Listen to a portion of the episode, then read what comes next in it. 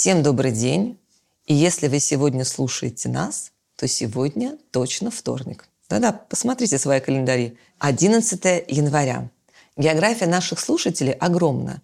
Нас слушают уже не только в России, но и за рубежом.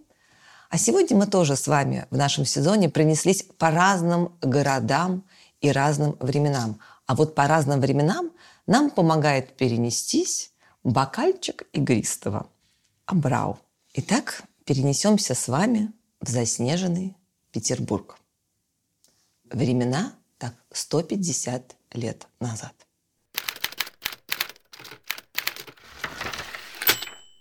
Бомба. В маленькой темной комнате пахло йодным раствором и ртутью. Казалось, этот запах настолько впитался в деревянные доски стен, что не выветрит его даже февральский ветер, дующий с Невы. На столах по всей окружности комнаты стояли алюминиевые подносы, в которых плескалась какая-то мутная вода. Вдоль стен были натянуты тонкие белые бельевые веревки. Все это напоминало паутину, которая бывает в темных кладовых, в те углы, куда давно не заглядывали кухарки. Сбоку на деревянной стене горел ярко-красный фонарь. Его свет был мигающим, он то загорался, то тух. Чудо техники поселилось в этой комнате совсем недавно, одновременно с запахом йода, ртути и был главным объектом наблюдения Сашина. Владимир вытер скользящие капельки пота с лба шерстяным рукавом сюртука и прищурился, вглядываясь в полотно бумаги, на котором размытым фоном под красным фонарем медленно проявлялись очертания силуэтов людей. Его взгляд не мог оторваться от женской фигуры, изящные линии которой были очерчены на фотографии самым тончайшим образом. Эти идеально вырисованные формы не давали покоя душе Владимира Сашина уже целый год – он жил этой женщиной, этой выдумкой любви, этим легким парением. Это была его мучительная страсть, роковая ошибка жизни, подарившая ему новый запретный мир и разрушившая его устои и дворянскую честь. Теперь она осталась для него только как образ фотопленки. Образ Ольги, Ольги Антоновой, журналистки, поэтессы, борца за свободу женских прав. Олечка Антонова родилась в семье ремесленника и с детства отличалась буйным нравом. Про таких говорили – в обиду себе не даст, да и других скрутит. Несмотря на это, Федор Кузьмич баловал дочь, видя ее любознательность и талант ко всему, чему устремлялся ее зоркий взгляд. Она рано освоила азбуку и сочиняла стихи, чем удивляла всех взрослых людей в окрестностях, кто знал семью Антоновых. Когда девочка подросла, отец на скопленные деньги отправил ее на учение в Елизаветинский институт благородных девиц.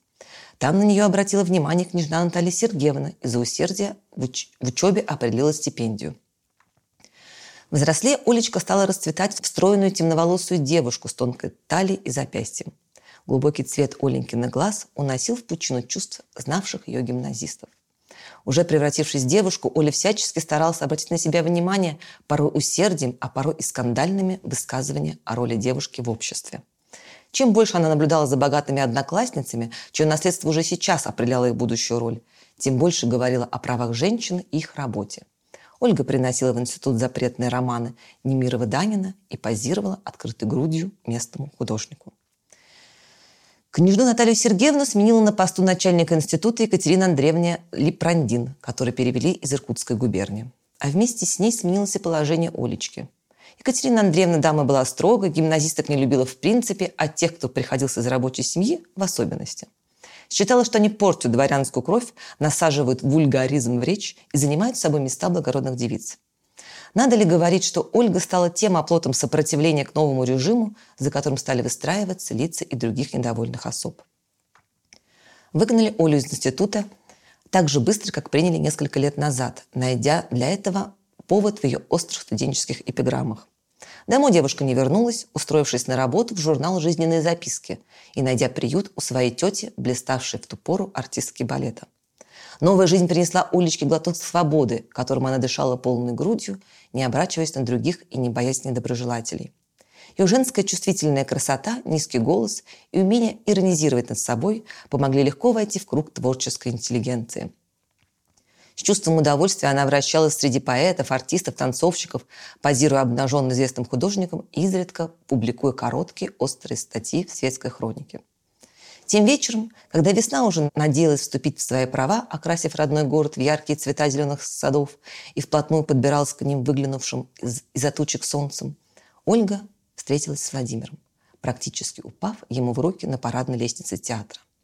Это забавное происшествие случилось на примере короткометражного фильма, когда Ольга, пытаясь перепрыгивать через ступеньки, запуталась в подоле узкого платья и, уже норовя упасть, вдруг поймала на лету теплую широкую ладонь Сашина. «Мадемуазель, вы покушались на самоубийство?» Владимир любезно улыбнулся и артистично схватился руками за голову. «Нет, я покушалась на ваше сердце, незнакомец». Олечка кокетливо наклонила голову право, обнажая родинку на высокой шее. «Экая камелия!» – подумал с отвращением Владимир, и тут же что-то резкое, как молния, заставило его изменить свою мысль. На него смотрели темные, как черешня, глаза девушки. Взгляд был столь проницательным, что, казалось, она прочла его мысли. Он замешкался от неловкости непроизнесенных слов и стыдливо опустил глаза. Таким девушкам пишут поэмы, их образы украшают картины, а внимание им уделяют царские особы. Принеслись в его голове кем-то сказанные слова. Владимир почувствовал себя жалким, когда через несколько минут под руку его взяла невеста Верочка. Они были помолвлены с детства, их отцы соседствовали имениями и поженили детей, не успев те родиться. Верочка, голубоглазая и светловолосая, с тонким и звонким голосом и с вечной детской наивностью, была полной противоположностью чуть не упавшей на лестнице незнакомки. «Оля, ты ли это?» Вдруг завизжала Верочка. «Откуда? Какими судьбами? О, слышала я, что ты теперь журналист?» И Верочка замешкалась, переходясь на шепот. «Натурщица, люди говорят». «Все лучше, чем ходить по институтским коридорам строем», засмеялась Ольга. «Представишь меня?» Она обратила свой взгляд на Сашина.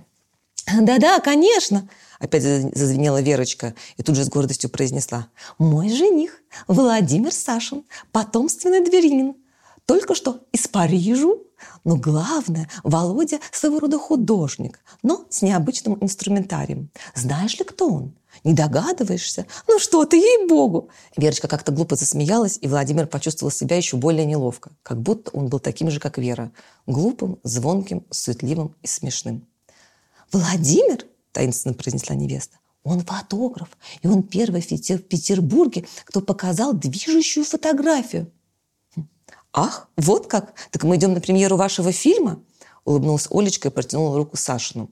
«Приятно познакомиться. Ольга Антонова». С той лестницы, покрытой красной ковровой дорожкой, началась история жизни творческого дуэта. Молодого дворянина Сашина и Олечки, которая говорила про свою родословную так. «Я горжусь своими корнями, но приберегу рассказ о них для нужного времени». Вращаясь в кругу творческой интеллигенции, Ольга давно заприметила их любовь к позированию и желанию узнавания. Мысль извлечь из этого пользу будоражила ее. В один из воскресных вечеров она отправила Сашину письмо с приглашением в литературную гостиную, попросив захватить с собой фотокамеру.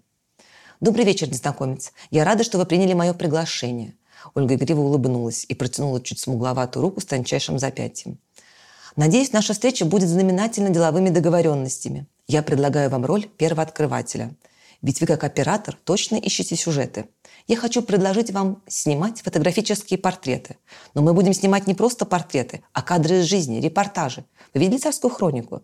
Вы знаете, как народ любопытен. Мы будем снимать тайную жизнь творческой интеллигенции. Поверьте мне, Владимир, с вашим талантом мастером и моими связями и знакомствами мы сделаем с вами бомбу. Ольга говорила и говорила, а Владимир не слышал. Он тонул в ее черешневых глазах и мурчащих, как у кошки, вибрации голоса. Ему было все равно, что она говорила, только бы она не останавливалась. «Владимир, вы слышите меня?» Она тронула его за руку. «Вы согласны?» Кивнул Владимир и вместо рукопожатия принул губами к протянутой руке Ольги, крепко обхватив ее. «Договор!» Она изогнула руку, чуть выдернув ее, и крепко, как бы по-мужски, пожала руку Сашина. Благодаря отличительной харизме Ольги их принимали везде. В творческих гнездах писателей, мастерских художников, сценичных гримерных артистов. Фотографии, сделанные Сашиным, резко отличались от снимков портретных мастерских. В них угадывался сюжет, движение, потаенные чувства и эмоции. Одно воскресенье сменялось другим. Владимир, следуя за Ольгой, погружался в самую гущу культурной жизни Петербурга. Он жил в ощущении праздника, воскресные гостиные, приемы, обеды, игристый и звонкий смех Ольги. Он снимал на камеру рождения шедевров, но волновало его только одно – ответит ли Ольга на его чувства. Она же мучила его, смеясь.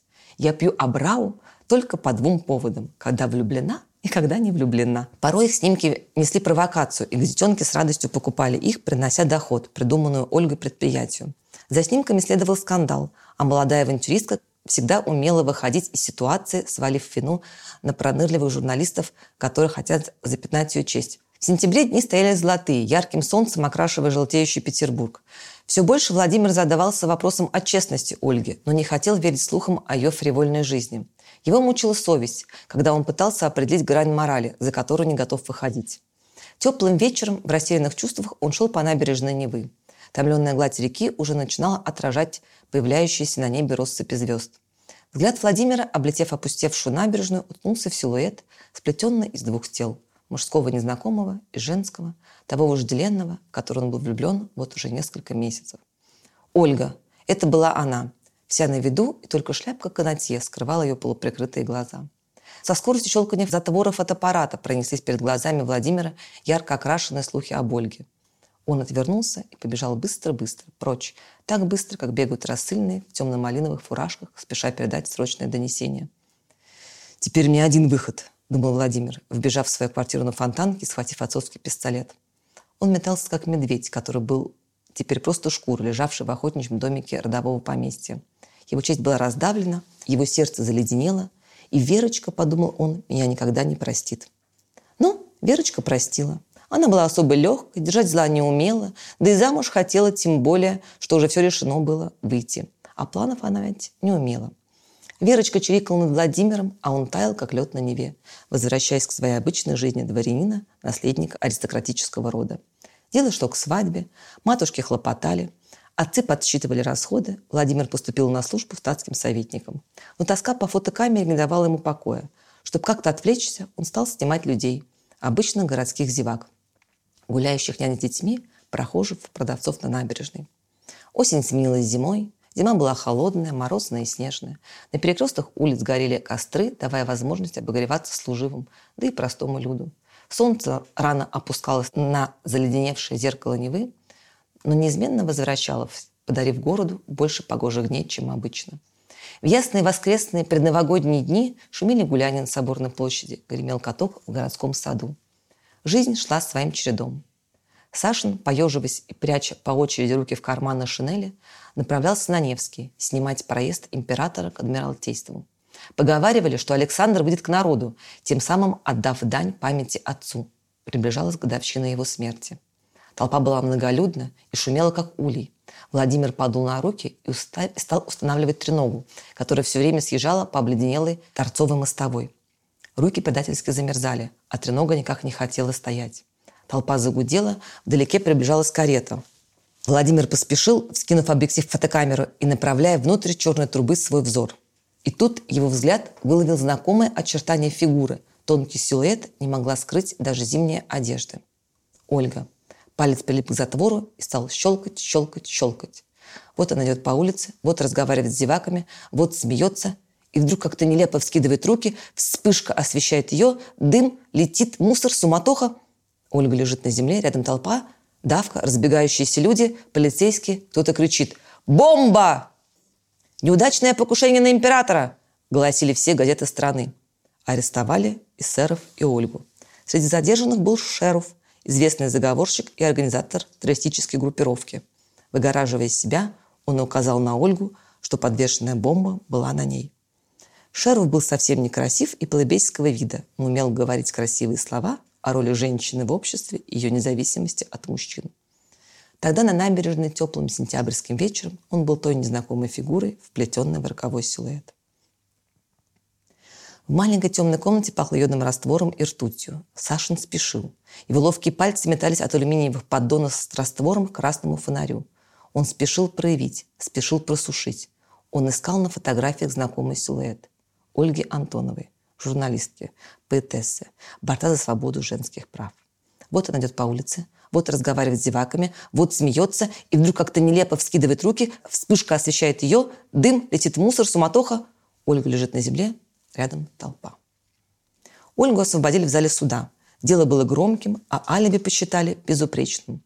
Она упала на землю примерно метров десяти от взрыва. Когда ее выводили из зала, она прошла совсем рядом с Сашиным, который сидел, опустив голову и пряча лицо под полями шляпы.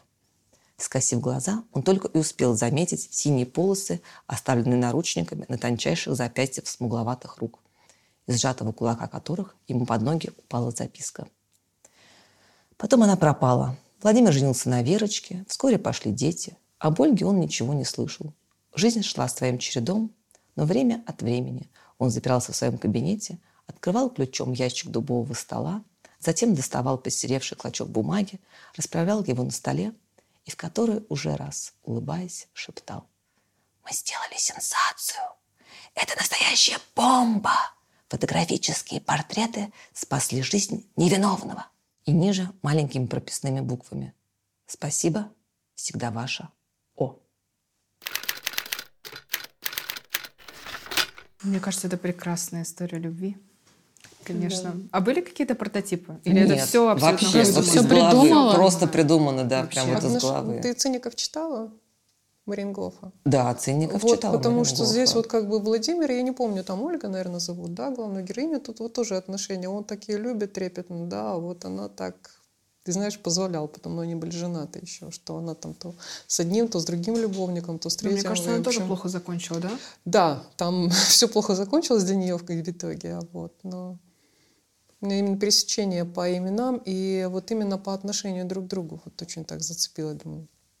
А я про, Как имена, дежавю. про имена подумала, про, конечно, про Ольгу, про Пушкина, в общем, про Ольгу и про Ленского. Не, ну Ольга, я свое имя взяла, да, как бы такое. А, честно говоря, не задумывалась об именах. А, у меня вообще изначально это была вообще идея... Мне бы стала интересна история папарацци. Я решила на эту тему как-то вообще... Откуда могли они взяться? Никакой истории я не нашла. Я, по сути, ее придумала. Вот Альтернативная я история. придумала альтернативную историю. Да, историю папарацци. Вот по поводу папарацци я не знаю, но совершенно точно могу допустить, что подобная репортажная съемка могла родиться вот Ну вот. только у людей, которые просто горели. А, Тогда же вообще никто не знал, что такое репортажная съемка. Это просто вот человек, который любил камеру и интересовался фотографией, и шел и вот действительно снимал какие-то большие события. Хроники такие. Хроники, Но мне кажется, да. что прародителем этого был, были вот э, быстрые зарисовки. Раньше же очень быстро Да, да, рисовали да. с места событий. То есть стоял всегда человек карандашом набрасывал. Но это же тоже было, по сути, репортаж только Во всякие рисованный. экспедиции тоже всегда ходили художники, и тоже там альбомы. Вместо фотографий же надо было как-то зарисовывать новые земли, там всякие рыбы, там и что еще. А у 51 меня как раз были вот эти, так как я, Я могу э, ошибаться. слушала роман Степновой, э, ну как он называется, мы недавно обсуждали.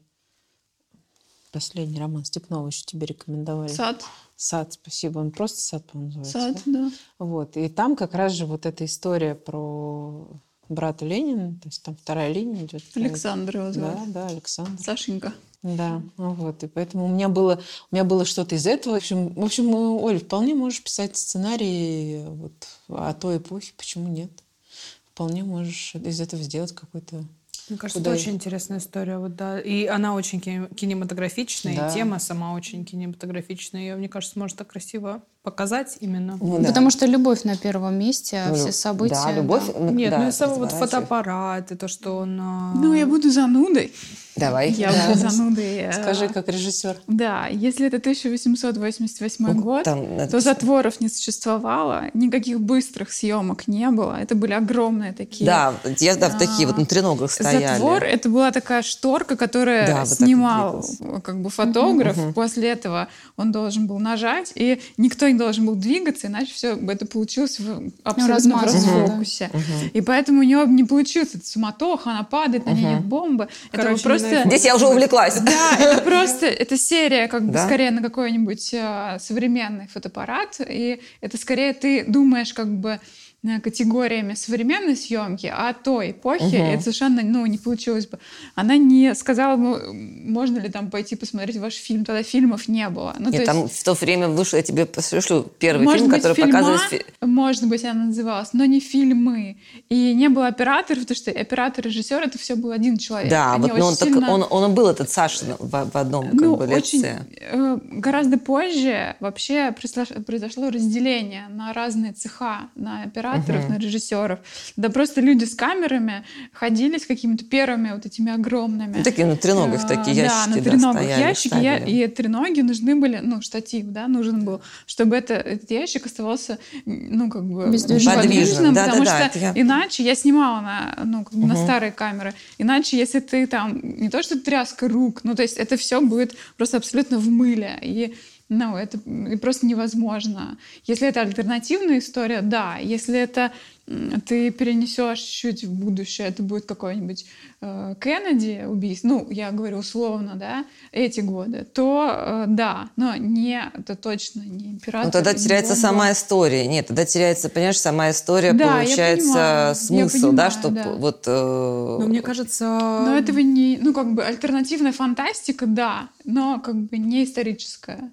Ну, я не знаю, есть ли такой именно жанр, но, во всяком случае, такой прием точно используется, когда чисто декорация, допустим, э, из какого-то другого времени, а речь, э, ну, наша, современная. Но другой вопрос. А э, играет ли большую роль а, события именно с, с конкретным императором, да, с конкретным взрывом и вот вообще, в принципе, историческая подоплека? Потому что, по большому счету, сюжет развивается ну, вокруг других историй. И то есть сопутствующая вот эта тема про взрыв, она может быть какая угодно. И не обязательно ее, в принципе, привязывать к реальной Я истории. с Юлей, да. Мне кажется, что не Ну и тогда не будет вот что- этого вопроса, Ну, про если- который Аня говорила. Да, Да, другой что это какой-то художественно. инцидент, вот, который Да, повлияет просто на что-то- судьбу человека Да. или там э, на дальнейшее Что-то громкое, но это может быть придумано. Ну, э, взрывов потом было много, была там революция, и то, и все, и это. То есть это, и это действительно здесь не в фокусе.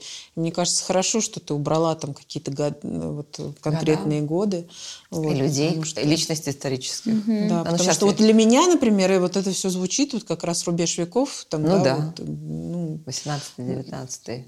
Нет, 19-20. Ой, да, Для меня нет, звучит подожди. именно так. Подожди, 9... Вот, э, 19 а, да, конечно. 20 Конец правильно, я- 19 да, я- ты же считаешь, Да, что, да, что я даже я просто тоже же, когда писала вот на, в этот же сборник, я тоже как-то в эту эпоху погрузилась.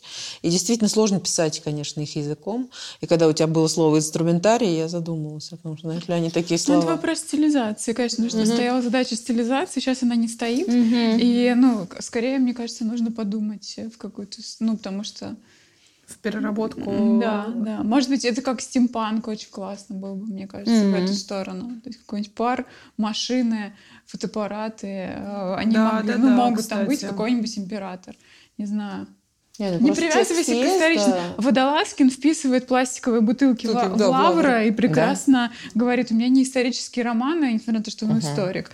И все прекрасно К работает. этим бутылкам все Показывает прикапываются. всем и это, и просто это- факт. это всех кечет, и они начинают ему писать, что ты там такое. Да. А мужу, наоборот, очень это понравилось, детали. Он говорит, я просто ошалел вот в этот момент пластиковой бутылки, появление пластиковой бутылки. Я что, на- да. что наоборот, это же про современность, как так, а, что он а, водил меня за нос. Мне кажется, игристая как раз к этому времени вообще больше всего подходит. Да, С вами была Ольга Буданова, которая перенеслась из заснеженного Санкт-Петербурга конца 19-го, начала 20 века в Перово. Слушайте подкаст «Второй вторник», вы еще не то услышите.